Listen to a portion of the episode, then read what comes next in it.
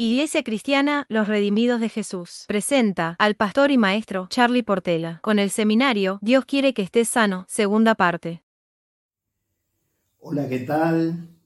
Muy buenos días, muy buenas tardes. No sé, en qué momento, no sé en qué momento estás mirando este video, pero bueno, aquí estamos, gracias a Dios, con la segunda parte de Dios quiere que estés sano. La primera, la primera parte estuvimos viendo que la voluntad de Dios es que nosotros estemos sanos. ¿Te acordás? Estuvimos viendo, por ejemplo, en Juan capítulo 5, versículo 30, dice, no puedo yo hacer nada por mí mismo, según oigo, así juzgo, y mi juicio es justo, porque no busco mi voluntad, sino la voluntad del que me envió, la del Padre.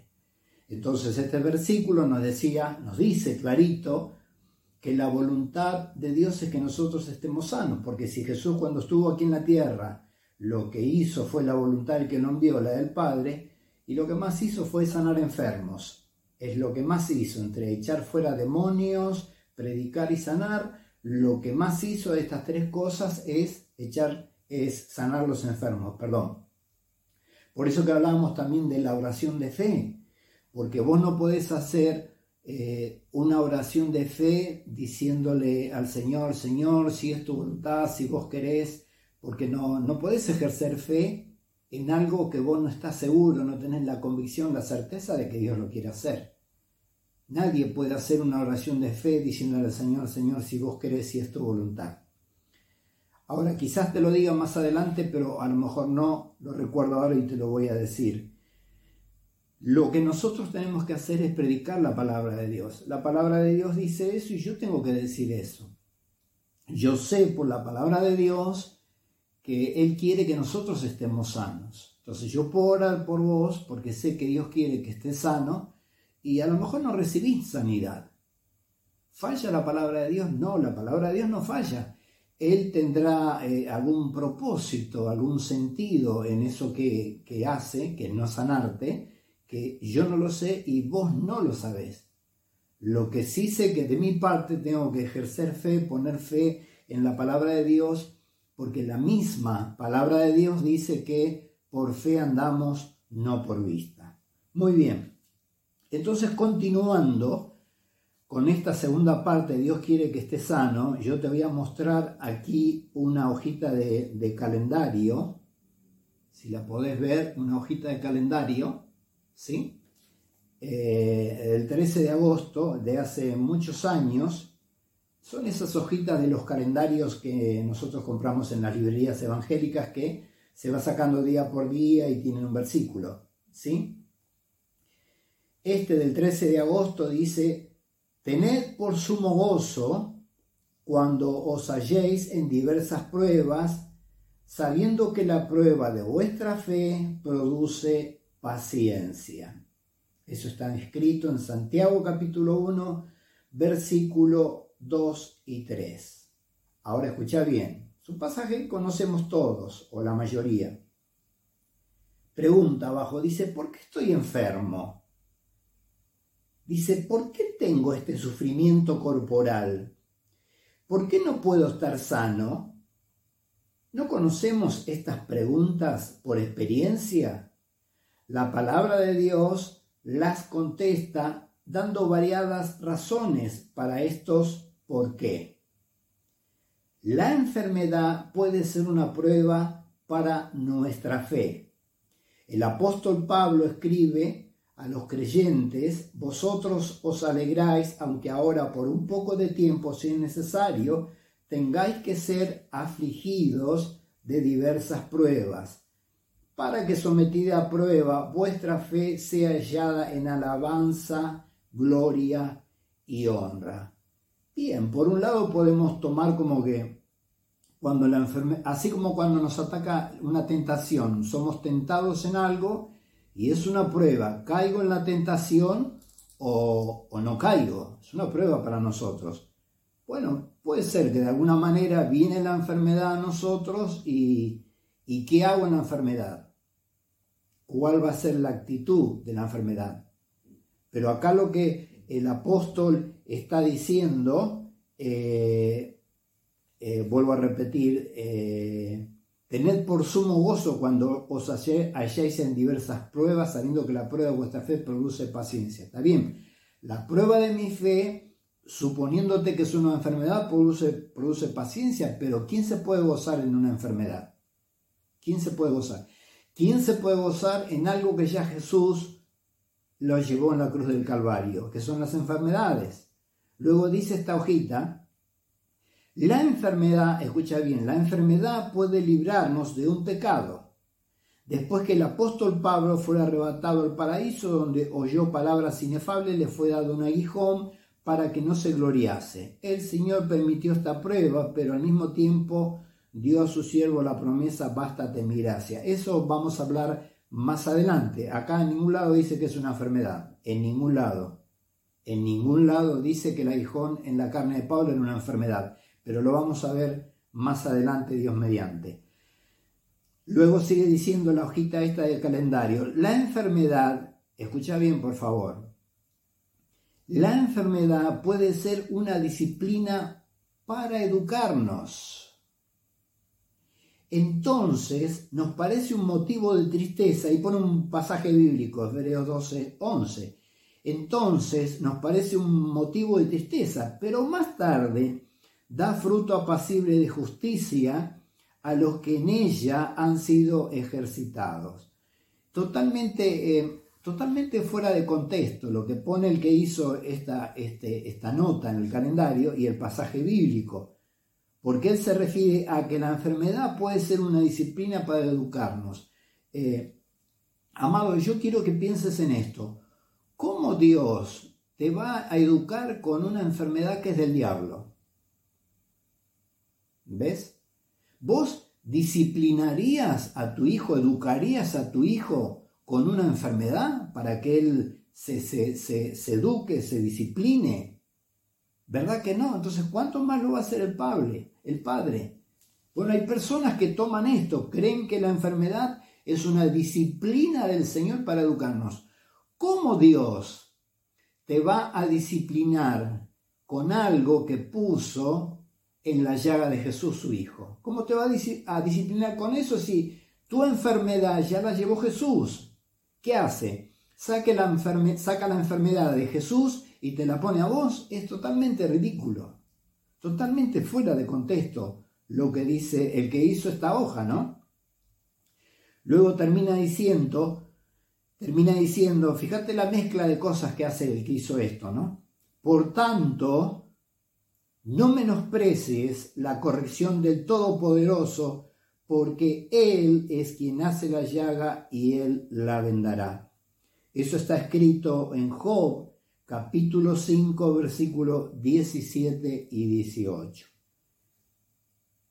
Indudablemente el que hizo esto no tiene, no tiene noción de lo que está hablando, habla lo que hablan muchos, y pone aquí este pasaje de Job. Yo te invito a que vos eh, después tranquilo eh, en tu Biblia puedas leer Job capítulo 4 y capítulo 5. El libro de capítulo 4 y capítulo 5 lo escribe Elifaz Temanita, uno de los amigotes de Job, Elifaz Temanita. Y él le dice, este hombre, le dice a Job, este hombre le dice a Job, no es Job el que habla, le dice, por tanto, no menosprecie la corrección del Todopoderoso. Perdón, ¿de qué lo estaba corrigiendo el Señor a Job? ¿Cuál era la corrección que le estaba haciendo? Nada. Dios decía, varón recto, íntegro, temeroso de Dios y apartado del mal. No lo estaba corrigiendo de nada. Ahora, ellos creían que Job estaba padeciendo esto porque había cometido un pecado. Entonces por eso le dice, no menosprecies la corrección del Todopoderoso, Job. Y mira lo que dice, porque Él es quien hace la llaga y Él la vendará. O sea, este hombre está diciendo que Él es el que enferma y Él es el que sana. ¿Cómo la ves vos? Amado, pensá, por favor, sentido común. Dios te hace la llaga y Dios después te sana. Dios pone, eh, eh, tus enfermedades en la cruz del Calvario en Cristo y después te enferma para después sanarte. Él te corta las piernas y después te da una muleta. Por favor.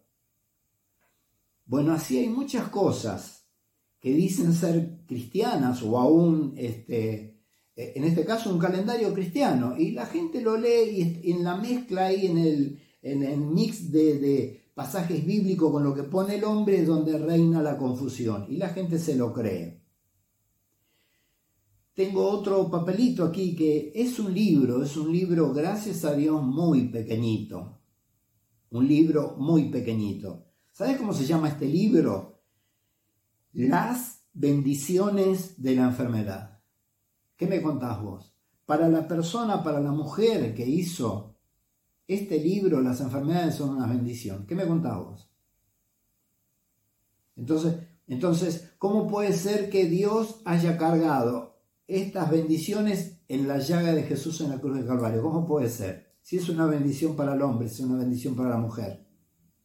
Bueno, esta mujer escribió este libro con este título y dice esto. Este pequeño libro para los enfermos es el resultado de mi propia experiencia. Después de una enfermedad de muchos años que me retuvo por largos periodos en el hospital, llegué a comprender que del mismo modo que unas enfermedades difieren de otras, así nuestra necesidad de consuelo varía según los casos. Algunas enfermedades abruman nuestras almas otras nos producen mucho dolor corporal y causan grandes inconvenientes. Escucha esto, por favor. Pero cada una de ellas ha sido escogida para nosotros personalmente por nuestro Padre Celestial debido al gran amor que nos tiene. ¿Qué me contamos, iglesia? Por favor. Escucha, cada una de ellas, esta mujer habla de las enfermedades, pero cada una de ellas han sido escogidas para nosotros personalmente por nuestro Padre Celestial. ¿Por qué Dios escogió estas enfermedades para nosotros, nuestro Padre Celestial? Por el gran, debido al gran amor que nos tiene. Bueno, que no nos ame Dios así, imagínate. Imagínate que vos tenés hijos y amás a tus hijos y debido al gran amor que les tenés a tus hijos, le envías una enfermedad. ¿Por qué? Por el gran amor que les tenés, para disciplinarlos, para educarlos. ¿Cómo lo ves vos? Por favor, iglesia, por favor. Luego dice, eh, luego dice Jesús puede transformar cada una de estas pruebas y tribulaciones en bendición. Si tan solo confiamos en su amor y aceptamos su voluntad, siguiendo por el camino que Él nos traza. O sea, para esta mujer, la voluntad de Jesús y la voluntad de Dios es de que nosotros estemos enfermos. ¿Para qué? Para después sanarnos, simplemente para eso totalmente ridículo, totalmente antibíblico. Esta mujer se llama Basilea. ¿eh? Basilea. No se te ocurra comprar este libro, por favor. Este libro es una maldición. Este libro es una maldición, porque no habla a favor de la sanidad, habla a favor de los que están enfermos. Muy bien, seguimos entonces. Mateo capítulo 12, versículo 15 dice, sabiendo esto Jesús se apartó de allí y le seguía mucha gente y sanaba a todos. Lo que quiero mostrarte en estos dos pasajes que te voy a leer es que Jesús sanaba a todos. Repito, sabiendo esto Jesús se apartó de allí y le siguió mucha gente. ¿Cuánta gente le siguió? Mucha. ¿A cuántos sanaba? A todos. Luego, Mateo 8, 16 y 17 dice, y cuando llegó la noche, trajeron a él muchos endemoniados y con la palabra echó fuera a los demonios y sanó a todos los enfermos. ¿Estás escuchando? Y sanó a cuántos enfermos? A todos los enfermos.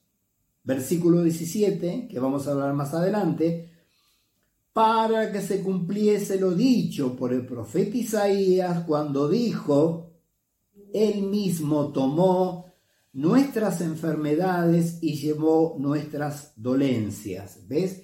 Ya se empezaba a cumplir lo que había profetizado el profeta Isaías 700, 750 años antes de Cristo. ¿Qué era lo que había profetizado? Eh, profetizado era esto, que Jesús mismo tomó nuestras enfermedades y llevó nuestros dolores no solamente enfermedades, sino también los dolores. A lo mejor no tenés una enfermedad, pero padeces o sufrís de dolores. Bueno, amado, yo te digo en este día, Jesús llevó en la cruz del Calvario esos dolores también.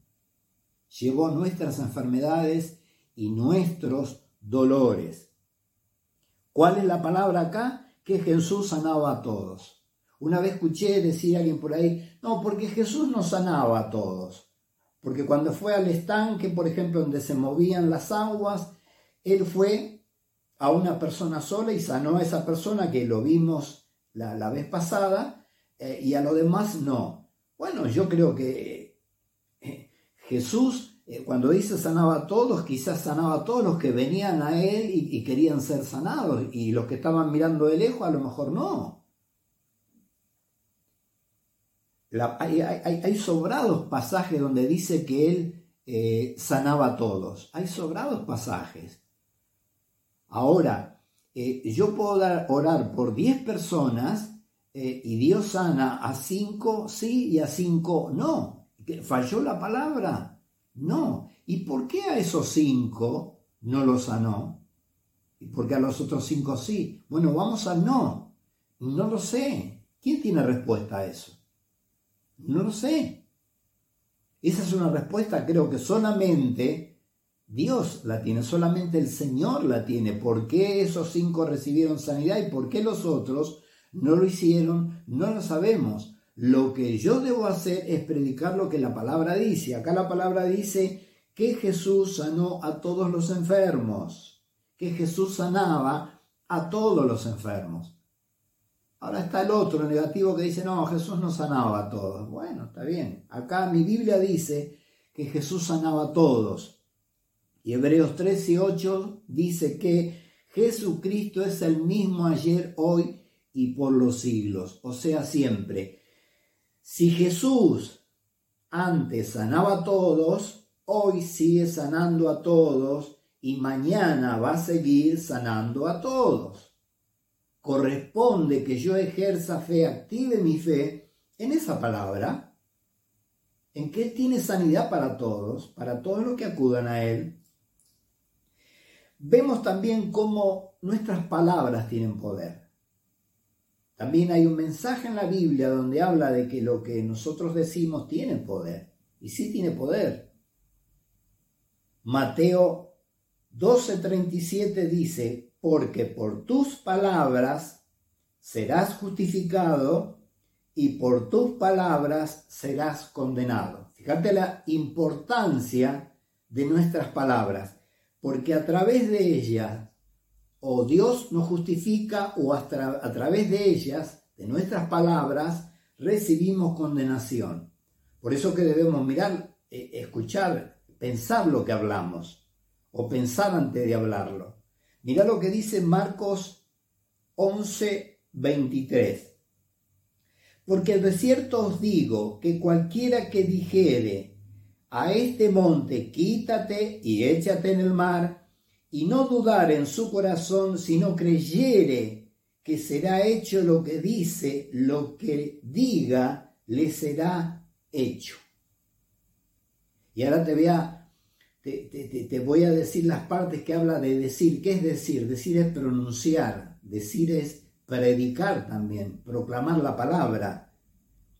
Porque dice el Señor, Marcos 11:23, porque de cierto os digo que cualquiera, ¿quién es cualquiera? Cualquiera somos todos. Vos, eh, el que está al lado tuyo, eh, tu familia, yo, todos somos cualquiera. Porque cualquiera que dijere, ¿con qué decimos nosotros? Con la boca, con la lengua. Cualquiera que dijere a este monte un problema, una montaña, un problema vendría a ser para nosotros. Cualquiera que dijera a este monte, quítate y échate en el mar, o sea, salí de acá, te vas de acá y te vas al mar, esto es simbólico obviamente, y no dudare en su corazón, no duda, dudare no en este corazón que es el que bombea sangre, en el órgano, sino el corazón en el ser interior. Cualquiera que dice estas palabras y no duda en su corazón, no hay duda, tiene seguridad, tiene certeza, sino que creyere, dice la Biblia, que será hecho lo que dice. Si vos crees que lo que decís va a ser hecho, dice, lo que digas le será hecho. Lo que vos digas va a ser hecho si lo crees. Mira, Isaías, Isaías 33, 24 dice, no dirá el morador estoy enfermo. Después punticoma dice al pueblo que mora en ella le será perdonada la iniquidad. No dirá, ¿con qué decimos? Con la boca, con nuestros labios. Pero ¿qué pasa también? Que decimos lo que abunda en nuestro corazón, en nuestra mente, en nuestro ser interior. No dirá el morador, dos puntos, estoy enfermo. Acá Isaías dice que el morador no debe decir estoy enfermo. Bueno, yo creo que porque está hablando por fe. Simplemente por fe. Debes recordar, iglesia, que andamos por fe, no por vista. Fíjate vos, te voy a dar un ejemplo.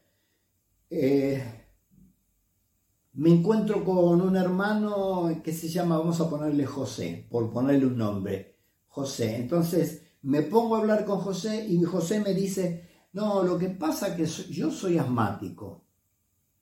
¿Perdón? Sí, soy asmático. No, José, Vos no sos asmático, vos sos José que estarás padeciendo una enfermedad que se llama asma. Pero vos no sos asmático, vos sos José. Hablas con otra persona que se llama, no sé, eh, eh, eh, María. Y María agarra y me dice, no, lo que pasa es que yo soy diabética. ¿Perdón? No es que soy diabética. No, María. Vos no sos diabética, vos sos María. Esa es tu personalidad. Que tenés una enfermedad que le llaman diabetes o diabetes, pero no sos diabética, sos María. Quiero que veas que llegamos al punto en que nosotros agarramos la enfermedad como algo propio y como algo personal. Yo soy esto, la enfermedad. ¿Ves? Yo soy esto. ¿Qué sos vos? Vos sos el nombre que tenés. Vos sos un hijo de Dios. Vos sos una hija de Dios. Vos no sos diabético, vos no sos asmático, vos tenés un nombre, bueno, de acuerdo al nombre que tengas, ese sos vos. ¿Qué es eso de andar eh, eh, atribuyendo a las enfermedades como que son propias. Soy asmático. No, yo no soy asmático. Vos no sos asmática. Por eso debemos, estamos viendo y debemos procurar hablar lo que dice la palabra del Señor. ¿Sí? Por eso estamos viendo que tus palabras tienen poder. Si vos te orás si vos tenés una enfermedad, eh, eh, no sé, vos tenés, no sé, ponele artritis para salir del asma y salir de la diabetes, diabetes. Vos tenés artritis y te orás vos o te oran por esa artritis que tenés, no sé, ponele en, el codo, ¿no? Entonces eh, se oró por eso, se declaró sanidad por esa artritis y después está en vos que creas que Jesús te sanó de esa artritis, que llevó esa artritis en la cruz del Calvario. Y a lo mejor al otro día te sigue doliendo. Y bueno, ahí yo creo que es donde viene eh, la prueba. Vos decís, no, pero ayer me oraron y ahora yo sigo teniendo este síntoma. Entonces Dios no me sanó el artritis. Bueno, ya estás dudando, ¿ves? Ya estás dudando. Te recuerdo, vos no andás por vista. ¿Qué es vista? Cuando el apóstol Pablo dijo que no andamos por vista, sino que andamos por fe, estaba diciendo que andamos por el hombre interior, por el hombre espiritual, no por el hombre carnal, no por el hombre físico. El hombre físico siente el dolor de la artritis en el brazo, pero el espiritual dice soy sano. Por su llaga he sido curado, soy sano, Señor, recibo esa sanidad, resisto esta artritis en el nombre de Jesús y me declaro sano en el nombre de Jesús. Y doy gracias por esa sanidad en el nombre de Jesús. ¿Ves? Las palabras que están saliendo de tu boca, que tienen poder, están declarando nada más ni nada menos que sanidad. Amados, nada más ni nada menos que sanidad. Pero lo tenés que creer. ¿eh? Tus palabras tienen poder. Tus palabras tienen mucho poder. ¿Por qué? Porque de la abundancia del corazón habla tu boca. Si en tu corazón, en tu ser, corazón, ser, mente interior, abunda la palabra de Dios, vos sabés que lo que Dios quiere es que estés sano. Entonces, ¿qué vas a proclamar? Sanidad. ¿Qué vas a decir? Palabra de sanidad. ¿Por qué? Porque es lo que abunda en tu corazón, es lo que habla tu boca. Si vos estás todo el tiempo hablando de enfermedades, todo el tiempo, enfermedad acá, esta enfermedad, aquella enfermedad, la otra enfermedad, lo que abunda en tu corazón es enfermedad. Y eso es lo que declarás. Continuamos entonces. Vamos a ver ahora los discípulos y la voluntad del Señor. En Mateo capítulo 10, versículo 1 dice, entonces llamando a sus doce discípulos, les dio autoridad sobre los espíritus inmundos para que los echasen fuera y para sanar toda enfermedad y toda dolencia. ¿eh? La autoridad delegada por Dios, por Jesús, a nosotros es esta, que echemos fuera a los demonios y para sanar toda enfermedad y toda dolencia. Fíjate que enfermedad y dolencia van de la mano. Eso es algo delegado por Jesús. Mateo 18. Me gusta este pasaje. Escuchad. Sanad enfermos. Limpiad leprosos. Resucitad muertos. Echad fuera demonios. De gracia recibisteis, dad de gracia. O sea, esto no se debe cobrar. Esto es totalmente gratuito. Ahora, fíjate la palabra, sanad enfermos. Jesús no le dijo a sus discípulos, no nos dice a nosotros, bueno, y ustedes fíjense este, si pueden sanar a alguien, sanenlo, eh, fíjense si están pecados, si no están pecados. No, no, la palabra es clara, amado. Dice, sanad los enfermos.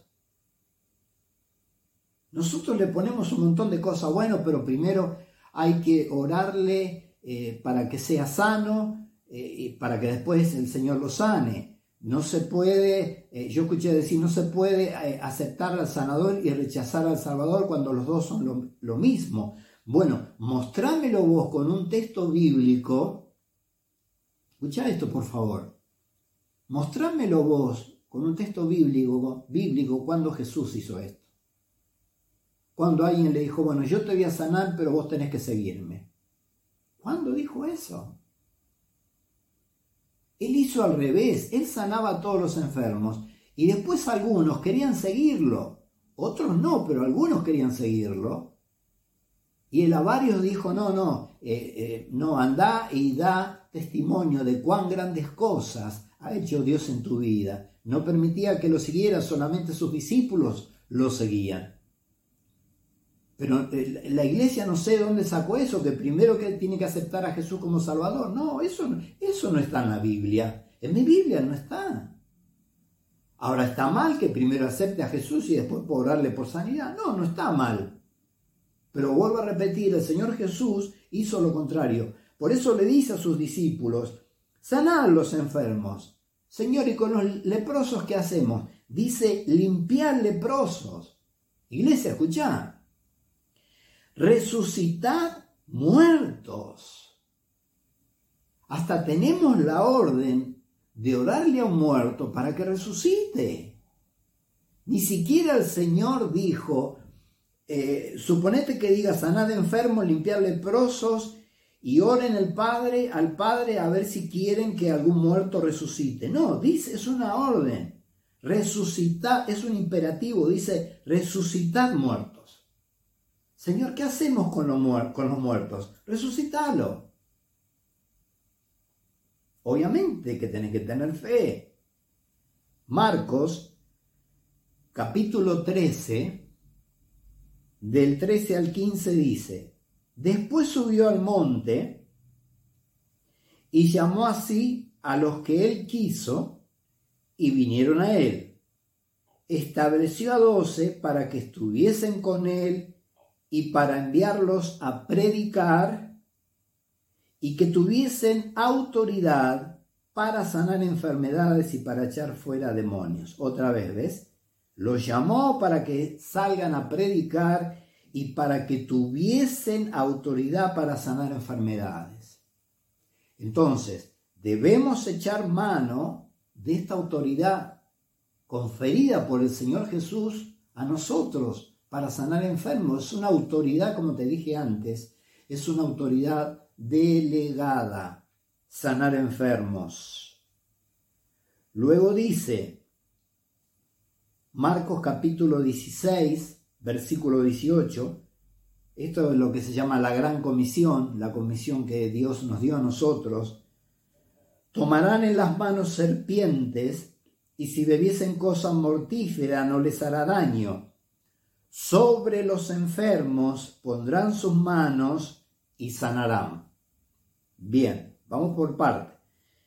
Primero comienza diciendo, tomarán en las manos serpientes. Y atento a esto, no quiere decir literalmente que vos agarres una serpiente venenosa, suponete una serpiente cascabel y la tomes en la mano, basada en este pasaje, porque la serpiente te va a morder, porque las serpientes muerden, no pican, los que pican son los mosquitos. La serpiente te va a morder y te vas a morir. No. La idea es que tomará en las manos serpientes que si alguna serpiente te muerde, no te va a hacer daño. Y esta palabra que yo no recuerdo ahora en el griego, eh, tomarán en las manos serpientes, eh, tiene varias acepciones y una de las acepciones no es tomar sino correrla. Eh, no es tomar, como entendemos nosotros, de agarrar, sino correrla, correrla, no sé, con un palo, con algo, correrla, desplazarla. Esa es la idea, no agarrarla. Porque si vos haces eso, estás tentando a Dios. Estás tentando al Señor. Entonces, tomarán en las manos serpientes, ya lo expliqué, y si bebiesen cosas mortíferas no les hará daño. Estas otras, si vos te preparas un veneno y decís, a mí no me va a pasar nada, porque la Biblia dice que si bebo algo mortífero no me va a suceder nada, y vos tomás este, ese veneno, yo te digo ahora, te vas a morir. Te vas a morir como el mejor. ¿Por qué? Porque estás tentando al Señor. ¿Cuál es la idea del versículo bíblico? Que si a vos te dan a tomar veneno, el Señor no va a permitir que te pase algo malo. No lo va a permitir. O suponete vos te vas a poner una vacuna, vos te vas a poner la vacuna eh, antigripal, ¿sí? Los jubilados se saben poner, porque además es gratis, la vacuna antigripal. Entonces, Vos te vas a poner la vacuna antigripal. ¿Qué sabes lo que te están poniendo allí? No, no lo sabes. Vos crees por fe que es algo que te va a ayudar a que no te engripes. Pero suponete que en esa vacuna hay algo que te va a hacer daño y vos no lo sabés porque vos lo estás haciendo con la convicción que te da la fe y la convicción que te da la fe es yo me voy a poner o aplicar esta vacuna para que no me engripe. Esa es la convicción de tu fe. Ahora resulta que en esa jeringa el líquido es un líquido dañino. Bueno, allí sí, ese líquido yo te puedo asegurar no te va a hacer daño. ¿Por qué? Porque acá dice, escucha, eh, tomarán en las manos serpientes y si bebiesen cosas mortíferas no les hará daño. Si bebieren cosas mortíferas no les hará daño. Y obviamente que entre bebé y una inyección, ¿cuál es la diferencia? Estamos hablando cuando uno, eh, si vos me das algo de beber, un café para beber, me pones un veneno, yo estoy tomando el café con la convicción que me da la fe, que es un café y que vos no me estás envenenando. Bueno, así como Dios me va a librar de eso, también Dios me va a librar eh, si en una vacuna hay algo que me puede hacer daño. ¿Sí? Te digo esto para que vos te quedes tan tranquilo. Luego dice, sobre los enfermos pondrán sus manos y sanarán. Esta es otra de las cosas que van de la mano con la sanidad, que es la imposición de manos, valga la redundancia, imposición de manos. ¿Qué es la imposición de manos? La imposición de manos es una transmisión de gracia. Transmisión de gracia. El hombre no es el que te sana, el que te sana es el Señor. Te voy a dar un ejemplo.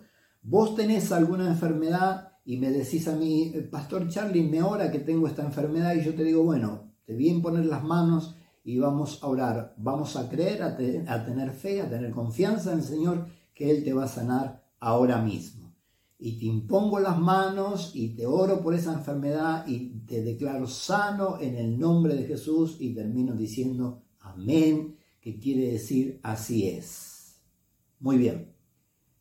¿Qué pasa con eso? Cuando yo, yo vengo a ser como una manguera, Dios viene a ser el proveedor del agua, ¿ves? Yo vengo a ser la manguera. Cuando te impongo las manos, Dios hace pasar su agua a través de mí y te llega a vos, que en este caso sería la sanidad. Pero eh, eh, eh, el que sana es el Señor, es el agua. Si yo estoy desconectado del agua, no hay transmisión de gracia, ¿ves? No hay transmisión de gracia. Porque la gracia de la sanidad o en, la gracia de Dios está la sanidad también, como está la salvación, la hace el Señor. ¿eh? Por eso Él dijo, pondrán sus manos sobre los enfermos y sanarán. Perdón, sobre los enfermos pondrán sus manos y sanarán. Yo debo creer eso. Como vimos anteriormente en Santiago 5, 14 y 15, está alguno enfermo, llame a los ancianos de la iglesia, ¿te acordás? y, la oración de fe sanarán enfermo. En ese caso era el aceite. Bueno, acá es la imposición de manos. Otra forma de que nosotros podamos obtener la sanidad del Señor. Lucas capítulo 9, versículo 2. Lucas capítulo, capítulo 9, versículo 2 dice, y los envió a predicar el reino de Dios y a sanar a los enfermos. Mira lo que a qué los envió el Señor a, predicar el reino de Dios y qué más, y a sanar a los enfermos. En Lucas 19 dice, y sanad a los enfermos que en ella haya, en la aldea donde ellos iban recorriendo, y decirles, se ha acercado a vosotros el reino de Dios. Otra vez la, es un mandamiento, es imperativa la palabra.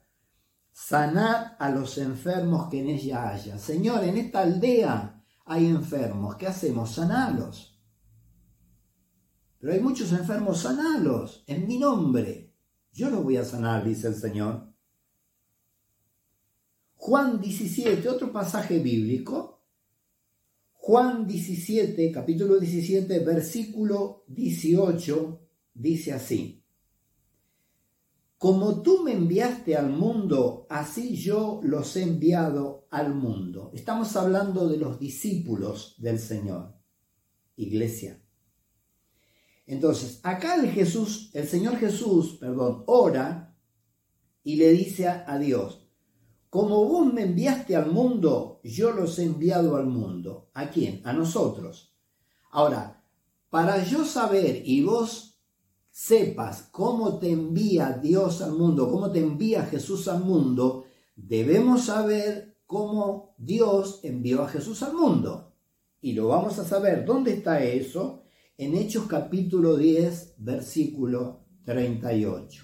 Amados, dice así, cómo Dios ungió con el Espíritu Santo y con poder a Jesús de Nazaret y cómo éste anduvo haciendo bienes y sanando a todos los oprimidos por, por el diablo, porque Dios estaba con él. Entonces, ¿cómo envió?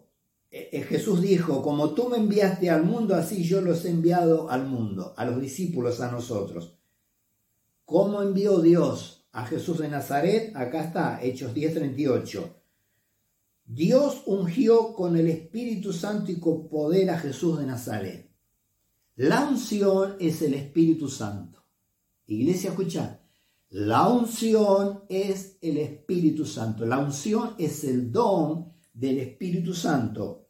Como Dios, en este pasaje están los tres. Está Dios, está eh, eh, eh, Dios el Padre, el Hijo y el Espíritu Santo. En, estos, en, estos, en este versículo, Juan 10, 38 cómo Dios ungió con el Espíritu Santo y con poder, porque el Espíritu Santo es poder a Jesús de Nazaret y cómo éste anduvo haciendo bienes. Jesús andaba haciendo bienes escucha, escucha esto, iglesia, por favor, y sanando a todos los oprimidos por el diablo, porque Dios estaba con él. Quiero que veas esto, que el que escribió esto es Lucas. Lucas era médico. Entonces, puedo decir tranquilamente que Lucas, en su calidad de médico, estaba definiendo a la enfermedad como una opresión diabólica. La palabra de Dios define a la enfermedad como algo diabólico. Escúchame atentamente, por favor. Y vos igual ahí tenés tu, tu Biblia, tu pasaje bíblico. Cómo Dios ungió con el Espíritu Santo y con poder a Jesús de Nazaret y cómo éste anduvo haciendo bienes y sanando, escucha, y sanando a todos los oprimidos por el diablo, porque Dios estaba con él, con Jesús de Nazaret.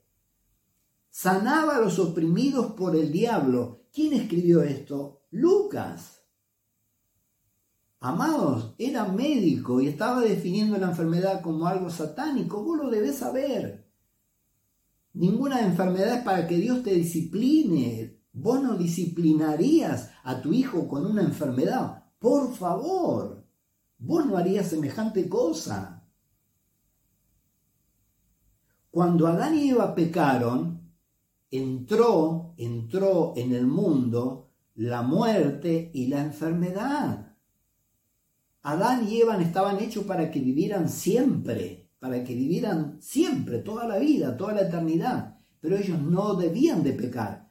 Cuando pecan entra esta maldición. ¿Cuál es la maldición? La muerte. ¿Y cuál es la otra maldición? Las enfermedades. Por eso Jesucristo, ya para terminar, por eso Jesucristo llevó en la cruz nuestros pecados y nuestras enfermedades. ¿Para qué? Para que vos no peques y para que vos rechaces las enfermedades en el nombre de Jesús.